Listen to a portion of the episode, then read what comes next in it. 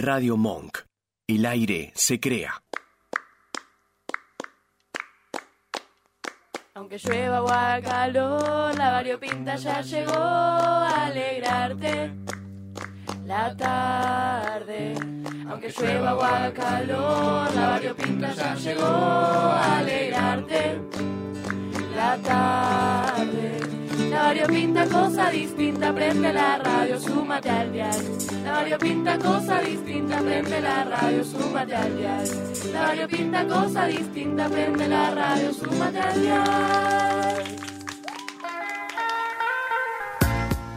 Hola, hola, hola, buenas tardes, buen sábado y bienvenidos una vez más a la Variopinta. Soy yo su red de confianza y hoy estoy con Manolo. y con Tati. Qué gusto, qué placer reencontrarnos. Nos perdimos un par de sábados, hubo ahí como un episodio un poco difuso, eh, por eh, un tema que voy a pasar a detallar a continuación, que es que cerraron los trimestres en la reconocida semana. Semana de la muerte. Ay, ya está en primero y ya sabe, la amo. Eh, ya, bueno, no voy a decir una vez más la misma mierda que digo todos los programas de la semana de la muerte. Empieza la primera del primero y termina la última de quinto. Pero es verdad. Pero es verdad. Eh, sí tuve un problema con un profesor eh, durante esta semana eh, que dijo, no les puse examen para, para esta semana. Entonces uno dijo, bien, uno menos para la semana de la muerte. Entonces dijo, yo sé que le hice la semana de la muerte y me parece muy mal, porque el objetivo de la educación pública no es matar a nadie, de hecho es más, dar oportunidades. Yo, Señor, no se lo tome tan en serio. Por favor, por favor. Entonces empezó, tiene que ser una semana de la vida, díganle semana de la vida. Y arrancó a decirle semana de la vida el resto de las dos horas. y nos pelotudeamos de una manera. Para mí estaba sacando adelante algún trauma raro. Sí, sí, era exalumno además, así que tenía... Los, se sabe que los profesores exalumnos de colegio son los más locos de todos. No estoy de acuerdo. Hay un par que son muy piolas, Ahora sí. pero el resto están tocaditos. Pero. O sea, en parte lo de la semana de la muerte es porque genuinamente el alumno se siente aplastado de tanta No, a mí este tipo, este tipo preguntó por qué le dicen Semana de la Muerte. La única que contestó fui yo, mis participación. No leí, pero quiero aportar que esa soy yo. Eh, Hacé con la mano así, así para saludar. hola, Barbie. Eh, no, pero me preguntó por qué le dicen Semana de la Muerte y yo contesté porque las condiciones que uno tiene que sostener durante esa semana no son las óptimas para la vida humana. Entonces el tipo me dijo, viste, una cosa así medio... eh, pero ustedes si no estarían muertos. Y uno de fondo dice, por dentro lo estamos. Y es el típico compañero emo triste del fondo de por dentro lo estamos. Fue un poco terrible, la verdad. Pero tiene razón. Pero tiene razón. Pues tiene razón.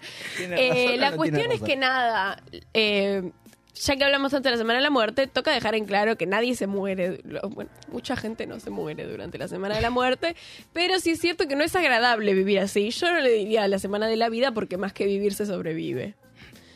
Punto. Fin de mi rant sobre la Semana de la Muerte. Quiero que la mesa opine de si está mal o está bien que le digamos Semana de la Muerte. Me parece que está bien. Y a su vez me, me parecería que si el objetivo es cambiar la semana de la muerte como concepto, se tiene que modificar el sistema educativo. Claro, onda, no es como, ay, ahora, ahora es la semana de la vida, qué divertido, no. Porque le cambiamos el nombre. Claro. Eso lo dijo este profesor también. Dijo, hay que, hay que esparcir un poco los exámenes para que no, no, no los maten. Y sí.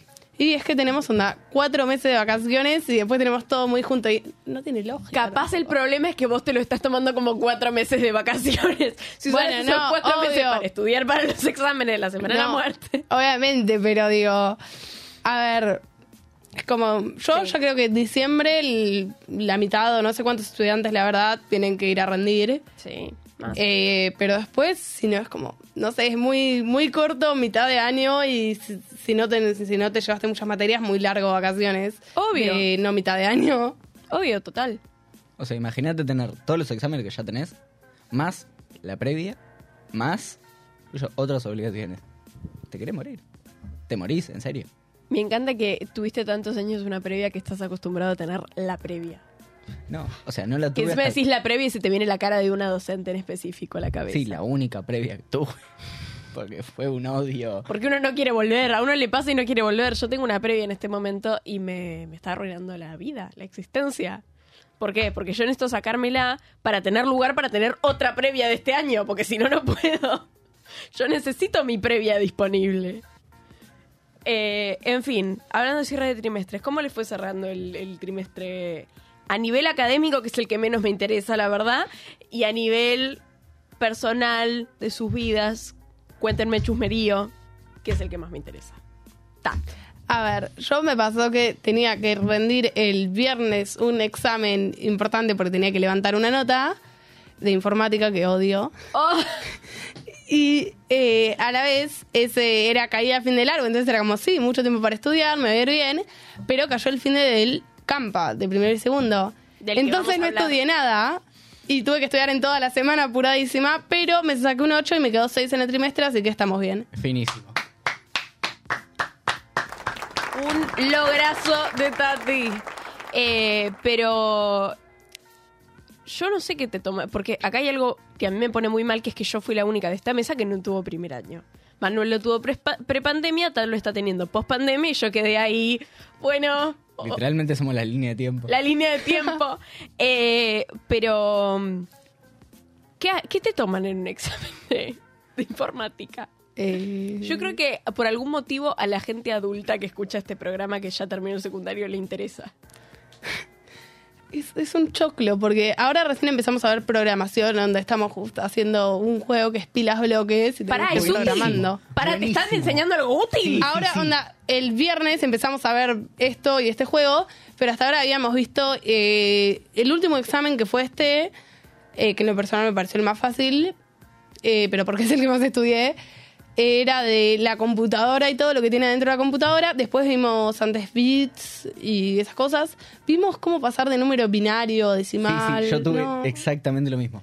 Era muy feo. Y el primer examen no me acuerdo ni qué me tomaron. Fue Pará, me cagaron. O sea, porque lo mío no solamente fue virtual, sino que además era la historia de las computadoras. No sé si nosotros ahora tuvimos que ver desde el Kipu hasta. Claro, la- y a nos sí, lo- nosotros pero lo a estamos nosotros viendo. nos lo dividió como en grupitos. Entonces me tocó lo más prehistórico y era el abaco y Sí, el yo, yo los tuve que ver para este examen. Entonces yo lo único que sé es que es un kipu. Que ahora quiero explicar que Yo es es un lo único kipu. que me quedó, onda, de, de todo el examen que tuve, creo que es lo que más me quedó fue que esos objetos. La máquina de eh, ba- Babash. Babash. ¿Ves cómo sé La, la cosas? de papel. No. Eh, quiero explicar qué es un. El imperio inca se utilizaba para contabilizar gente, comida, oro, todo lo que quisieras contar, una, una un dispositivo, vamos a decirle, que era una ramita con distintas cuerdas atadas de distintos colores y con nuditos en las cuerdas. La gente que me está viendo por YouTube en este momento en el canal de Radio Monk me está viendo hacer unos gestos con la mano absolutamente ridículos y ve que no me queda una gota de dignidad para cuando termine esta explicación. Eh, entonces tienen nuditos y vos entre los nuditos y los colores te inventás un código. Entonces vos imagínate, un nudito amarillo vale 50. Un nudito rojo vale 1. Entonces si tenés 51 sabés que es un nudito rojo y uno amarillo y con eso lo vas controlando. Es una estupidez, pero para los incas era regroso y aparentemente para Chiapa, mi profesor de informática de primer año también. Gracias.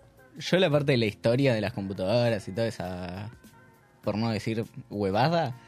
eh, Pero diciendo huevada porque dijiste huevada. Mentira, eso lo dijiste vos. Bueno. Pero es la parte, la única parte que no me tomaron. También, nada, tuve, tipo, tuve fácil dos trimestres de pilas bloques, que fueron los dos trimestres más felices de mi vida. ¿Pero qué es eso? Perdón, Es porque un a mí juego, solamente me tomaron el básicamente. equipo. Es un juego donde tenés que, es como, tenés que, por ejemplo, el gato tiene que saltar, entonces tenés que hacer, programar para que el gato salte 30 veces. Y era así, estuvimos toda la clase haciendo jueguitos así, y era como, al fin una clase divertida de informática. Scratch. Básicamente. A mí en la así. primaria me hicieron usar Scratch. Yo también. Yo era lo único que hicimos en los pocos, las pocas veces que tuve computación en la primaria era como, bueno, chicos, ahora van a hacer una bailarina bailando. Genial. No, a mí no me decían qué hacer, me daban Scratch. Entonces me acuerdo que había un objeto en Scratch que era un bowl como de chisitos. Entonces yo siempre usaba el bowl de chisitos porque tenía ese flash. Y usaba el setting que era una cancha de básquet. Y mi la cosa favorita era hacer que revolearan como si fuera una pelota el bowl de chisitos en una cancha de básquet. Y se lo mostraba después a mi profesora y mi profesora tipo, sos muy creativa. Qué bien, porque uno de esos colegios privados donde no te pueden decir que haces las cosas mal, porque pagas la cuota, no te pueden echar. Pero no lo hiciste mal. Entonces- No lo hiciste mal. Entonces Usaste me imaginación. tipo, sos... eh, es otra mirada. Es otra mirada que elegiste. Me encanta. Y era eso. Estaba buenísimo. En fin. así que- Nosotros lo que más Scratch tuvimos fue el año pasado que nos dijeron como, bueno, chicos, van a tener que crear un juego para primero. Y estábamos creando el juego y como que después, no sé, no pasó nada, no, no, no hicimos nada, no, no no se lo dimos a... Claro, no se lo dimos a primero, no sé qué pasó. Ok, bueno, y primero se quedó sin el maravilloso juego que hubieran hecho con Scratch. Que seguramente era más o menos como el Call of Duty. Eh, ¡Qué maravilla! Eh, Tipo, gajes de, de informática. Informática realmente es una muy buena materia. Yo te doy fe. La- el problema Vos son- solo. O sea, da fe El vos problema solo. son los profesores. El Ahora, problema es lo que te dan, onda, porque hay cosas interesantes para que te den de informática que servirían, pero no te las dan, ¿no? Hacete una idea que a mí, de examen final de informática, pues nos tomó un examen como medio integrador. ¿Quién No- era tu profesor? ¿Sigue en el colegio? No tengo idea, pero era un tipo, era... Bien. No me acuerdo el nombre.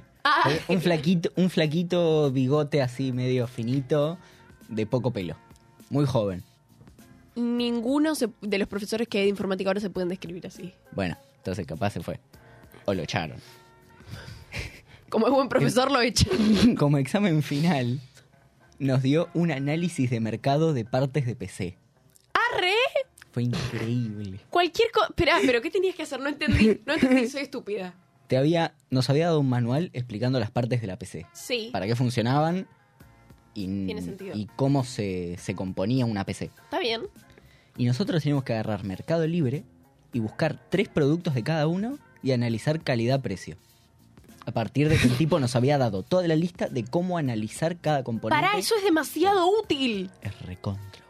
O sea, porque es el típico, para mí, que soy tarada y con las computadoras todavía más, es el típico ítem que yo me lo quiero comprar y necesito llamar a alguien que sepa decirle, che, esto dice que tiene procesador no sé qué, memoria no sé qué, y sale 500 lucas. ¿Sirve o no sirve? Y capaz te Entonces- compras una placa de un no, un procesador Intel i3 104300 y no es tan útil como el Intel i9 200.000. Quedó muy en evidencia quién es la persona que llamo cuando me comprar una computadora y no entiendo nada. Hola. Hola, soy yo la persona.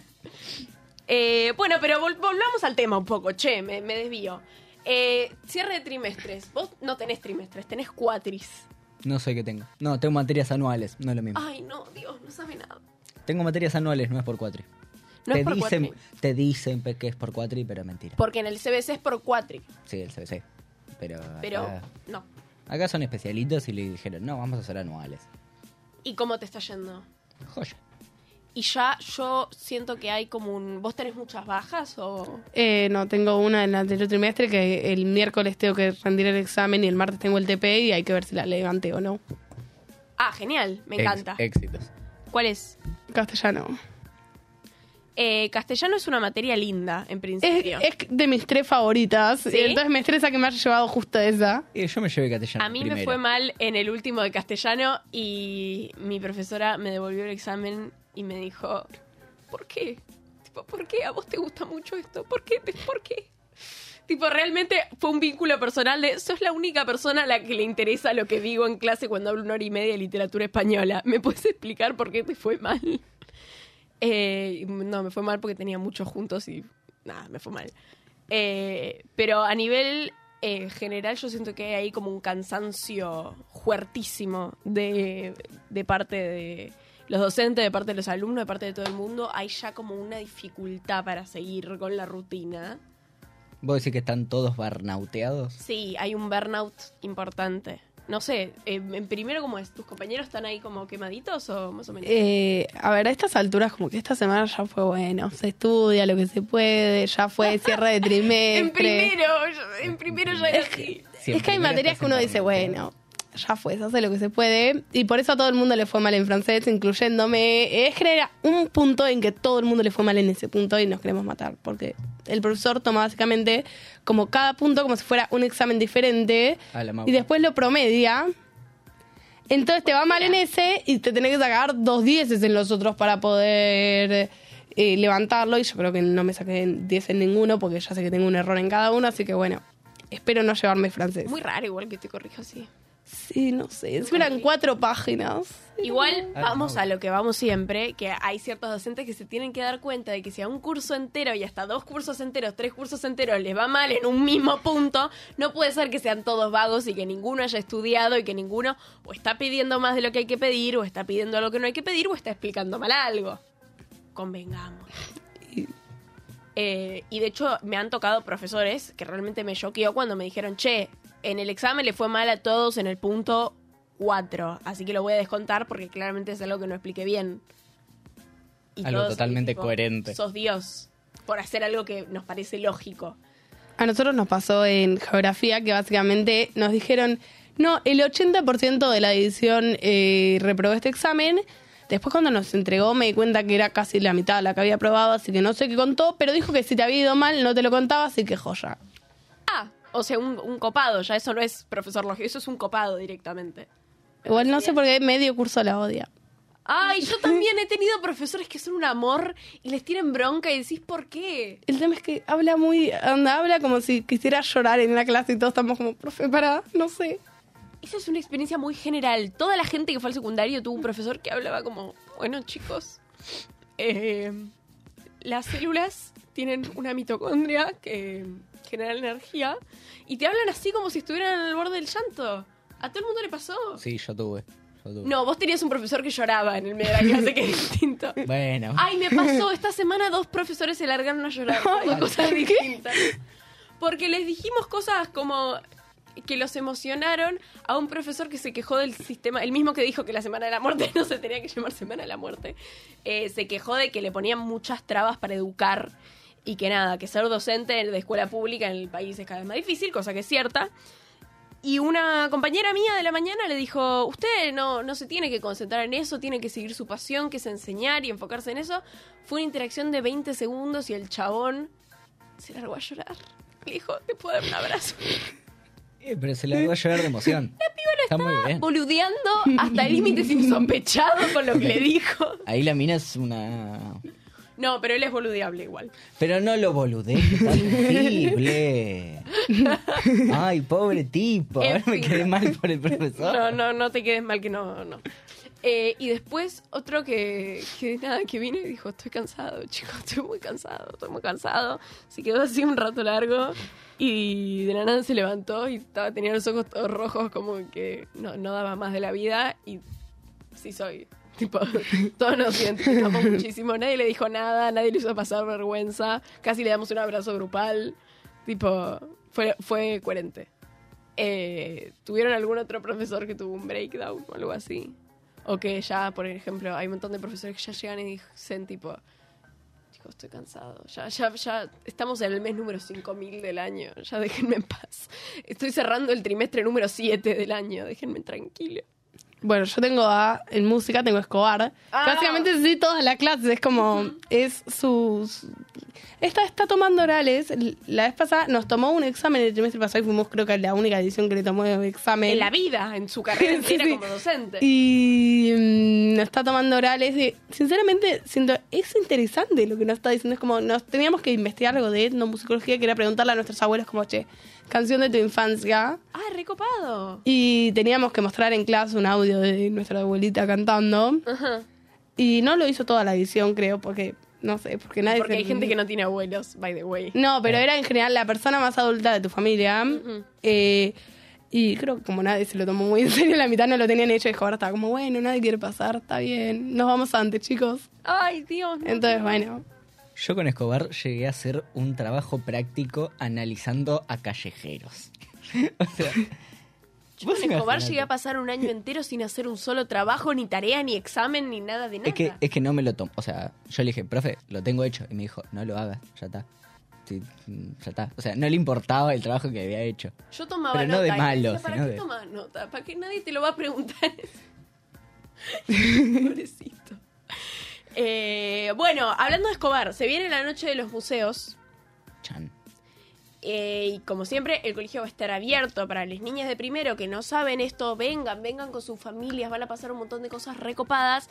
Entre ellas, el profesor Escobar, la profesora Melgar de castellano, la profesora Iñón de geografía, eh, un montón de pibes de que ahora están en quinto año y algunos exalumnos del colegio, inclusive Marquitos Wasserman, a quien le mandamos un saludo enorme, que ya vino acá a tocarnos unas canciones, van a estar haciendo Lorquísima, una obra de teatro que escribieron ellos, que adaptaron de la obra El Público de Federico García Lorca. Eh, le agregaron música, hicieron una cosa así surrealista, muy genial. Y nada, ya la presentaron por primera vez en la Noche de los Museos del año pasado, de hecho. Y de ahí trascendió un montón, la pudieron hacer durante el año en un millón de lugares. Fue así medio hitazo. Y ahora la van a volver a hacer en el primer lugar donde la hicieron. Y es un poco tierno y momento así, cierre de círculo. Yo voy a estar ahí, así que si quieren sacarse una foto con la conductora de la variopinta. eh, porque están locos, vengan, que yo los voy a recibir. ¡Ay, re! No, no, sos, sos la que dice soy yo su ren de confianza, no te puedo creer. ¡Ay, boluda! Sí, sí, sí. Eh, una vez me pidieron una foto, no por la variopinta, sino por una asamblea del centro de estudiantes en la que yo me agarré a gritos con cierto dirigente de la militancia estudiantil del CNBA. Y fue tipo, vos te agarraste a puteadas con fulano, sos re genia, vení, saquémonos una foto. Y porque en un momento fui influencer, entonces por eso también me, sacan, me pedían fotos. Sorry. Dejé de ser influencer porque paja. Eh, ¿De qué estaba hablando? De la noche de los museos, sí. Eh, el departamento de química va a ser una sala de escape que ya hizo el año pasado. Tenemos a nuestro propio Walter White, que es el señor Juan Pablo Colota, al que le mandamos un beso gigante. Eh, y nada, le organizaron pibes de cuarto y quinto año también. O sea, le hicieron ellos, pusieron las ideas y van a poner el cuerpo ahora. Eh, están abiertos. El Museo Histórico de la Enseñanza de la Química, que para nosotros que vamos al colegio es el segundo piso, que nosotros vemos el segundo piso y hay como unas vitrinas y unas cosas, pero en realidad ese es el Museo Nacional Histórico de la Enseñanza de la Química. Que yo qué sé, yo ya lo veo todos los días porque encima mi aula está en el segundo piso, pero es re flashero. Y me sigue pareciendo flashero aunque lo veo todos los días. Y si tienen eh, mapapis que se copan, llévenlos a ver lo que está copado. Tienen amigues que van a otros colegios, llévenlos a ver lo que está copado.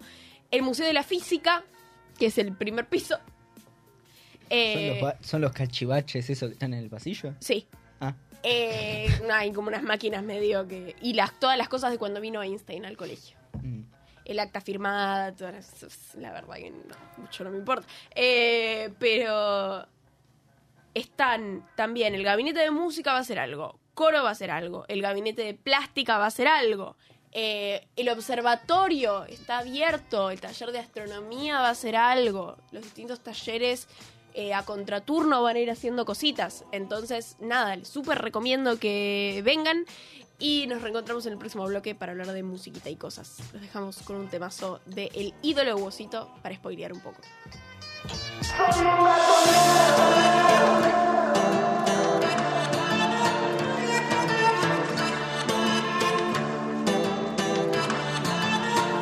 Hacerlo a mi manera, mi corazón gritando va cruzando la frontera y la razón que aprende a los golpes en la vera. ¿Qué vamos a hacer si empieza la balacera? Y pocos son los que zafan del sálvese quien pueda. Con la lapicera sobre sangre me tatúo, licúo el statu quo, miro como un búho, por favor. Mírame bien como supuro, como expulso el dolor para quedarme lo más puro. Soy amor, subiendo por los árboles, por los mármoles, el calor que va trepando por los márgenes. Como es, vamos a jeder, que hasta los ángeles bajan del cielo cuando les llega la sed. Por eso viajo en busca de agua en el desierto, desde la llanura hasta la altura del cemento. Paso del ruido absoluto al sepulcro, silencio sin saber si ha visto el paraíso o transito el cementerio. Los ojos que me ven se me esconden estará maldito mi nombre. Ya no debo ser un hombre en que me transformé. Soy un gato negro, estaba alejado y cansado del cuerpo. Sigo porfiado besando mi infierno, transpiro el pasado y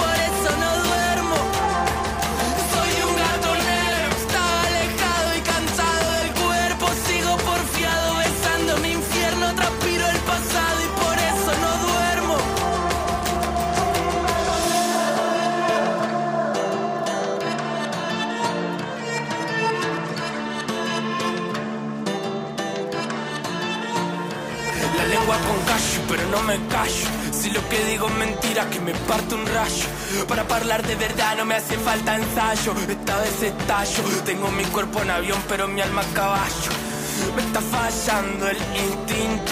No salgo de este laberinto. Ya me morí, ya reviví, soy un gato maldito. Y me queda solo una vida para hacerlo distinto. Empiezan los trueques de corazón, ¿quién lo va a cambiar por caviar y mejillón? Alhajas de cotillón, a mitades de ficción, todo se deja la piel por un buen traje de bufón. Y yo, ¿cómo explicar lo que siento por dentro? Es como si en mi panza transportara un muerto, a mi vena la cubrió el desierto. Ahora mi sangre es arena haciendo que me pese el cuerpo. Los ojos que me ven se me esconden, estará maldito mi nombre. Ya no debo ser un hombre en que me transformé. Soy un gato negro,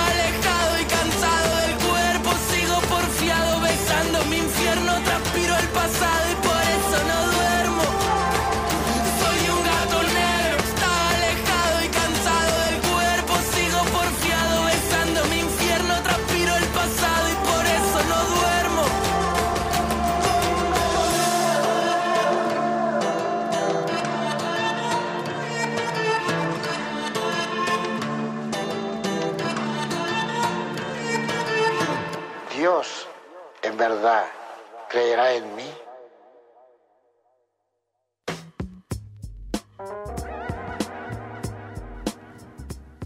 Volvimos con nuestro segundo bloque, esta vez para hablar de música, con algo que me parece súper emotivo, eh, que tiene que ver con este cantante que acabamos de escuchar, que es el mismísimo Wosito, uno de mis ídolos y uno de los ídolos de Tat, que nos va a contar qué está pasando con Wos en este momento.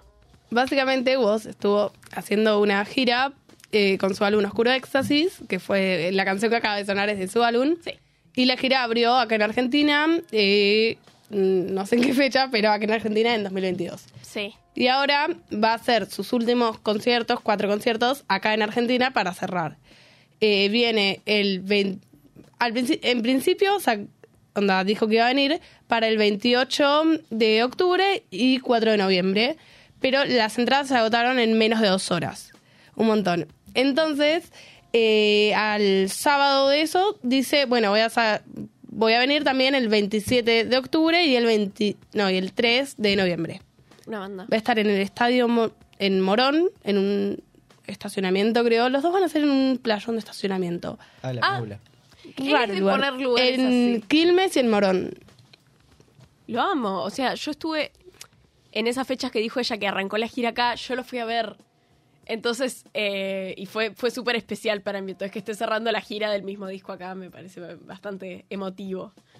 Eh, y esa canción que acaban de escuchar, yo la escuché mientras dos gordos de casi 60 años que han venido a ver a Woz con sus hijas de 14, pero gritaban más ellos que las hijas, me aplastaban en el Estadio Argentino Juniors. Eh, pero fue una experiencia hermosa que compartí junto a Loli, que hoy no está. Eh, y le mandamos un beso. Y al resto de Flalulo. Te amamos, Flalulo. Eh, nada, temazo gato negro. Así que bueno, vendrá a despedirse. Estuvo girando por Latinoamérica. Fue España también. Creo que sí, onda, no sé si ahora. Fue al principio, al- cuando sacó la gira en 2022. Sí. Fue a España y estuvo por toda Latinoamérica. Y ahora viene para acá. Él tiene una conexión muy especial con Bolivia. De hecho, tiene una canción que se llama Bolivia con, con otro artista. Eh, pero se ve que pasó mucho tiempo en Bolivia.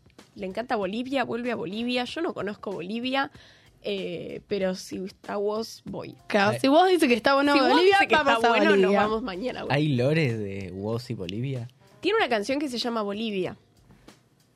Punto. Y nada más. Y pasa una cantidad inusual de tiempo en Bolivia para ser una persona que no tiene familia ni, eh, ni ninguna cosa especial en Bolivia. Ray, salvo que tenga una novia boliviana que no conocemos, habrá que ver. Esperemos que sí. Así hacemos como un momento multicultural con nuestros hermanos latinoamericanos. Eh, bueno, no está hoy Loli, por lo cual no podemos hablar de uno de los temas centrales de este programa que es Taylor Swift. Ah. Taylor Swift. No, no sé, No dice. sé. Vos qué- en qué eh, estás en 70-30 en la hora que viene, no estás con nosotros. Yo soy un ser omnisciente que opina. Sí, claro. No, no piensa y opina. No piensa y opina. Genial. Bueno, puedes ser político, puedes candidatearte a presidente, ya está. Eh, sobre todo de algún partido así medio ultraderechoso. En fin. Eh, pero está haciendo cositas, Taylor. Les cuento. Está por llegar a la Argentina. Eso es importante. Su próximo concierto de, esta, eh, este- de este Eras Tour que está haciendo es el de Argentina. Como sabemos, ya hay una mafia de las carpas de Taylor Swift, de la gente que acampa afuera de... eh, no sé dónde va a tocar ya, pero ya ni me acuerdo porque arrancó En River. en River, afuera del River Plate, esperando a Taylor Swift desde mayo. O sea, es una locura. Eh, están ahí, ya tienen sus carpitas. Y no sé si van a estar mucho mejor acomodados que la gente que llega tres horas antes Sí, o seguro. la que sí. noche anterior. Sí, no sé cuánta gente, cuánta capacidad tiene el estadio, La que sea la duplicaron. pero sí, seguro. Pero digo, las primeras mil personas van a entrar mucho antes que las siguientes. Loli me dijo que quería que yo mencione que está muy frustrada porque en México, que fue el último lugar al que fue, eh, tocó, ella siempre mete en su set list del, del show, que ya dura tres horas y media el show, literalmente, mete alguna canción así medio especial, sorpresa, le agrega ahí un poquito de un algo Una zaraza. una zaraza. O canciones capaz que. Porque ya obviamente el set list está recontra difundido. Ya se sabe que toca primero esta, después esta, después esta. Agrega una, ¿no? De, de- como toca todo de todos los discos, tiene que hacer una selección. Entonces agrega una de un disco que había quedado afuera, hace algo de eso. Y en México agregó como cinco canciones. Ah, En México hizo como un. Les voy a regalar mi corazón, México. Y Loli tiene miedo de que no pase cuando venga acá. Obviamente Loli tiene entradas para ir a ver a Taylor Swift. No, no lo tengo ni que aclarar. Eh, ya me dijo que está en proceso de vender uno de sus riñones para, para ir a ver a Taylor. Eh, y ahora, dentro de después de las elecciones, me parece que va a ser más fácil vender riñones. eh, Eh, esperemos que no. Y la va a ir a ver a Taylor y tiene miedo de que no vuelva a pasar eso de las de las todas las canciones extra. Que Taylor ya diga, bueno, ya está, estoy en Argentina, estoy en el culo del mundo, ya fue, me quiero a mi casa, me cortó mi novio, por encima le cortó el novio ahora a Taylor. Lo cual quiere decir que hay- va a haber otro álbum nuevo de Taylor, porque se sabe que cada álbum es un novio que la deja. Eh, así que las fans de Taylor no saben si están contentas o están tristes. Si están tristes porque ella está triste o si están contentas porque vamos a tener otro excelente álbum de Taylor a nuestra disposición. claro, si tu artista favorito saca un disco triste o estás triste o estás feliz. No, es que no son tristes. O sea, todas sus canciones son de ruptura y son canciones felices. Y O entonces, sea- ¿y ella es feliz? Preguntale a ella. ¿no? La verdad que me ver. preguntando algo que me excede si está feliz Taylor Swift con su fama y su vida. Lo que sí sé, porque me lo explicó Loli, si no, no lo sabría, la verdad, vamos a decir todo, es que la dejó su pareja, con la que estaba hace siete años, siete, y por primera vez no está viendo un piquete de las Swifties contra el ex de Taylor. Como hubo, por ejemplo, con Jake eh, Gyllenhaal, el actor que estuvo con ella, eh, que le inspiró la canción esta All Too Well de 10 minutos que hizo. Le inspiró este tipo, que encima cuando salieron él tenía como 10 años más, ahí como que nadie, nadie estaba muy contento con ese tema. Encima la dejó en una cosa así muy dramática y ahí las Swifties dijeron, de hecho, si veías las fotos de las minas que iban al, al concierto en Estados Unidos, decían eh, Gyllenhaal hater. hay un odio generalizado a Jake Gyllenhaal. Eh, en México un señor eh, fue con su hija y tenía una remera que decía vine a acompañar a mi hija, solo sé que odio a Jake Gyllenhaal. Eh, y bueno, se ve que con este novio que tiene ahora, que no sé ni quién es, eh, porque no está Loli y no nos puede contar, no hay tanto piquete, lo cual es bueno porque yo digo, un poco más incómodo que cortar con tu novio, que ya debe ser incómodo, es que aparte de que cortas con tu novio, a tu novio lo ab- eh, abusan emocionalmente en Twitter. Y no puede salir de su casa y te llama y te dice, boluda, ¿puedes hacer algo con esto, por favor? Que no puedo ir al chino. Eh, no sé, ¿es feliz Taylor Swift? Nos preguntamos nuevamente. A mí no me mire, yo no sé. Perfecto. ¿En qué andábamos? ¿En qué andábamos?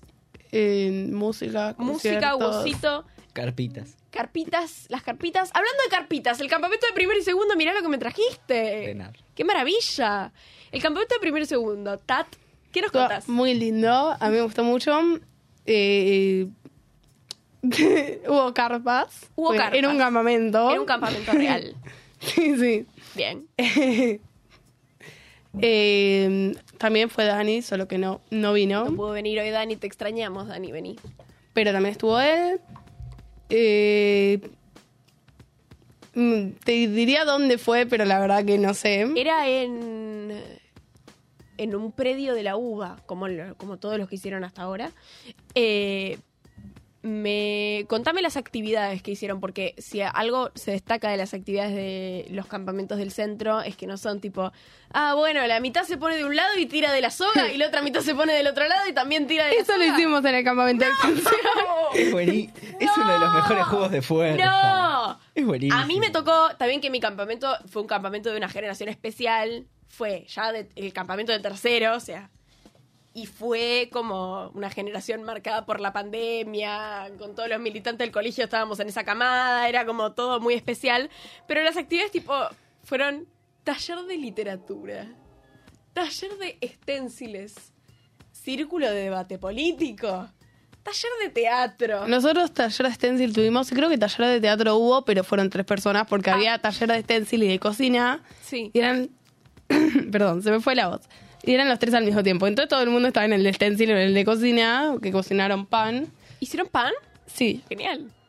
pero creo que nadie fue al de teatro. La verdad que no sé, yo no, yo no sabía que había taller de teatro, yo fui al de stencil.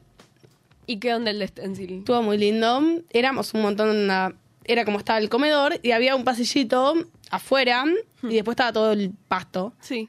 Entonces estábamos todos en ese pasillito. Era como gente gritando, che, alguien tiene letra E.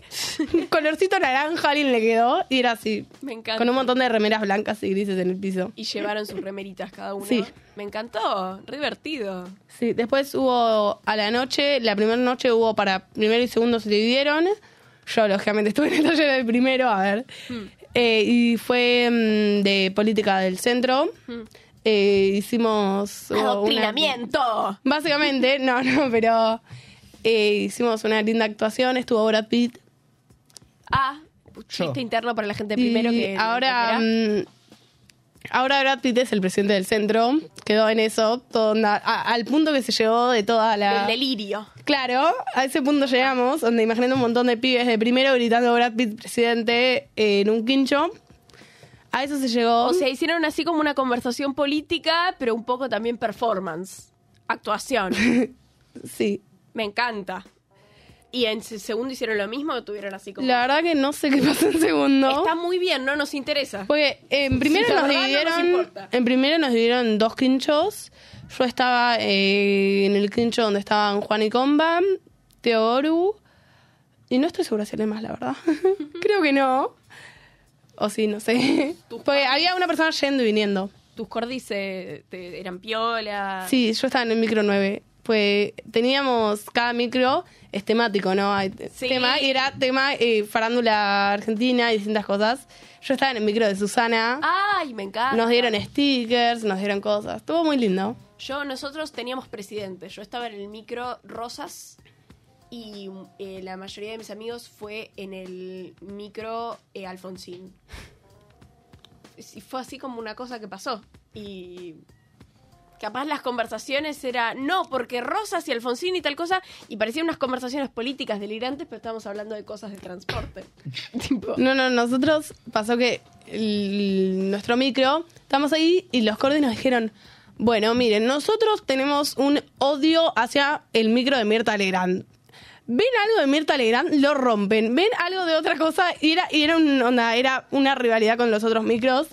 Eh, había un micro de Ricardo Ford, que había un Ricardo Ford de tamaño de cartón que no sé si lo vieron en el CC cuando lo armaban, yo pasé y lo vi, que terminó sin cabeza al parecer. ah, se puso Eh, picante. había Magnífico. después había unas máscaras de Mirta que yo me robé una y fui la única que se robó de mi micro. Muy rebelde soy. Criminal. sí, sí, Alto. horrible. Y había unas eh, había máscaras de Moria Kazan que dan mucho miedo. Mucho miedo es me traumé. No, no dormí durante tres días por esas máscaras. Eh, después la segunda noche hubo una, una charla y con ahí todo primero, segundo, todo eh, sobre anticonceptivos. Piola. Eh, que la verdad que creo que estuvo muy buena, o mínimo a mí me sirvió un montón. Porque bueno, las charlas de ESI del colegio, a ver, ¿Qué charla de, de qué charla de si me estás hablando? tuvimos una charla de ESI en el colegio donde vinieron dos señoras de la DOE que también estuvieron para la vez de mm, eh, salud mental y de ESI. Esa señora, la verdad que no sé. Yo tuve charla de ese igual, pero ¿Sí? lo, único, lo único que me quedó de charla de ese fue el... que era un...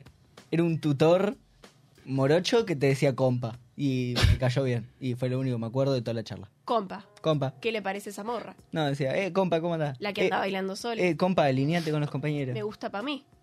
No me acuerdo cómo sí. Ella, Ah. porque sabe que está buena. En fin, después de ese chiste cero gracioso que acabo de hacer, eh, hay un programa de tele inglés que se llama Ten Boys. Ya lo hicieron en los principios de los 2000, ya es viejo. Que era que agarraban 10 nenes, no, era Ten Boys, Ten Girls, porque hacían 10 nenes y 10 nenas.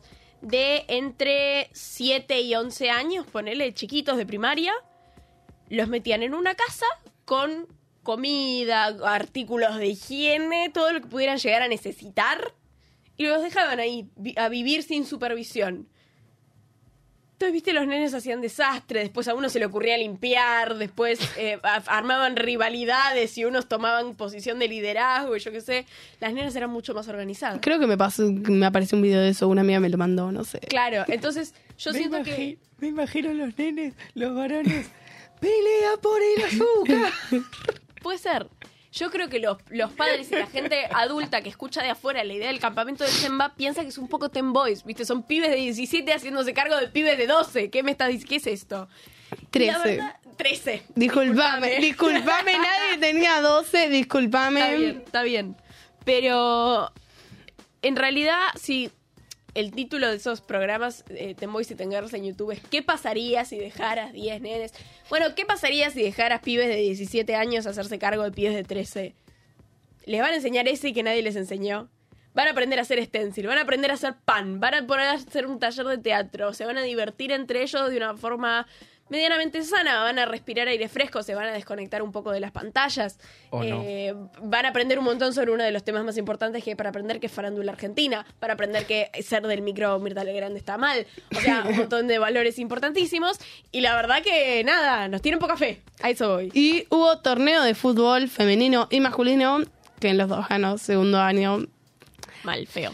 Decepción total. Y campamento eh, hubo también femenino y masculino y el equipo femenino, no, sí, el equipo femenino y masculino que ganaron sus torneos se mezclaron, hicieron un equipo mixto que jugó contra un equipo mixto de nuestros coordinadores que eran de quinto y sexto año. Nosotros no hubo, onda, hubo coordinadores eh, hombres con el equipo ganador de los chicos y coordinadoras mujeres con equipo.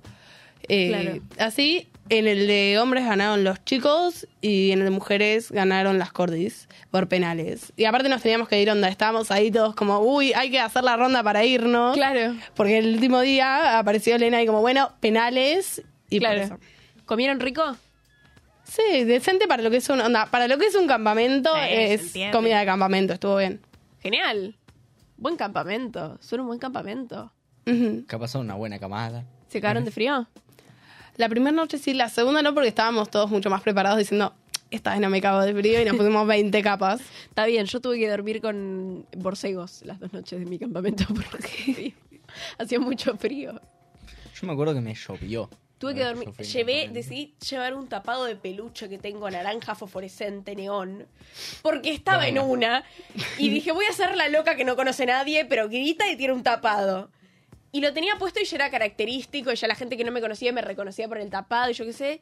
Y terminé durmiendo las dos noches con el tapado y los borcegos puestos. Y era realmente Moria Kazan.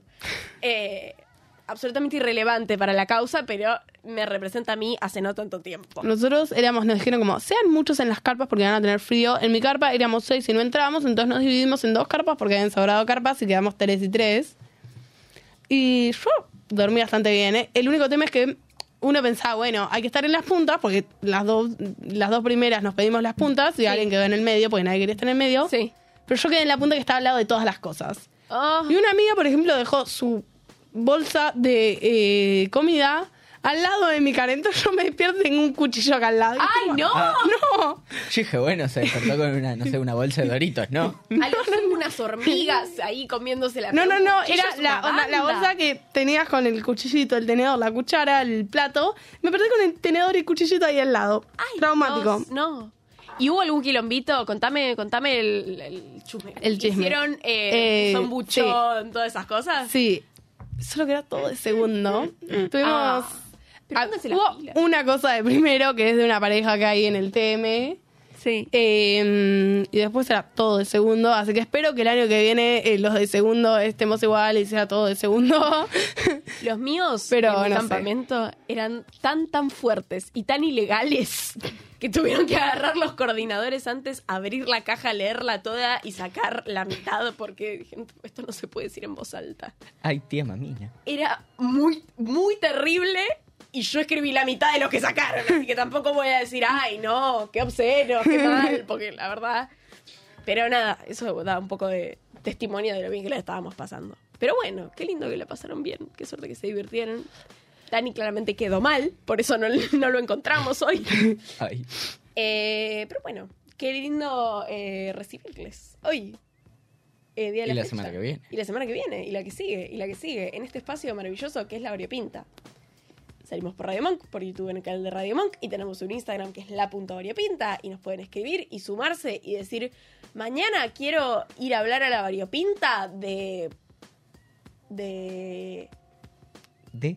de... de lo que quieran. De lo que quieran. Quiero ir a- de patrones de bordado y de crochet. Vení, hablamos. Taller de crochet en la Taller de crochet. Quiero venir a hablar de por qué la leche de maní es mejor que la leche de castaña. Vení, hablamos. Quiero hacer el debate de los turnos y de una vez por todas decir cuál es el mejor turno de los tres. Que eso se va a definir en el torneo de truco que hay pronto. Torneo de truco. Ojo con el torneo de truco. Vení, escribinos y vení y vení a hablar de la música que quieras y escuchar la música que quieras y a divertirte con nosotros que somos encantadores y somos un amor. Seguro Eh, que sí. Sí. Eh, o bueno, la mayoría. Eh, y bueno, y en esta nota menor nos despedimos y los dejamos con el último tema de Taylor Swift. Eh, y les mandamos un besazo. Nos vemos la semana que viene. Chao.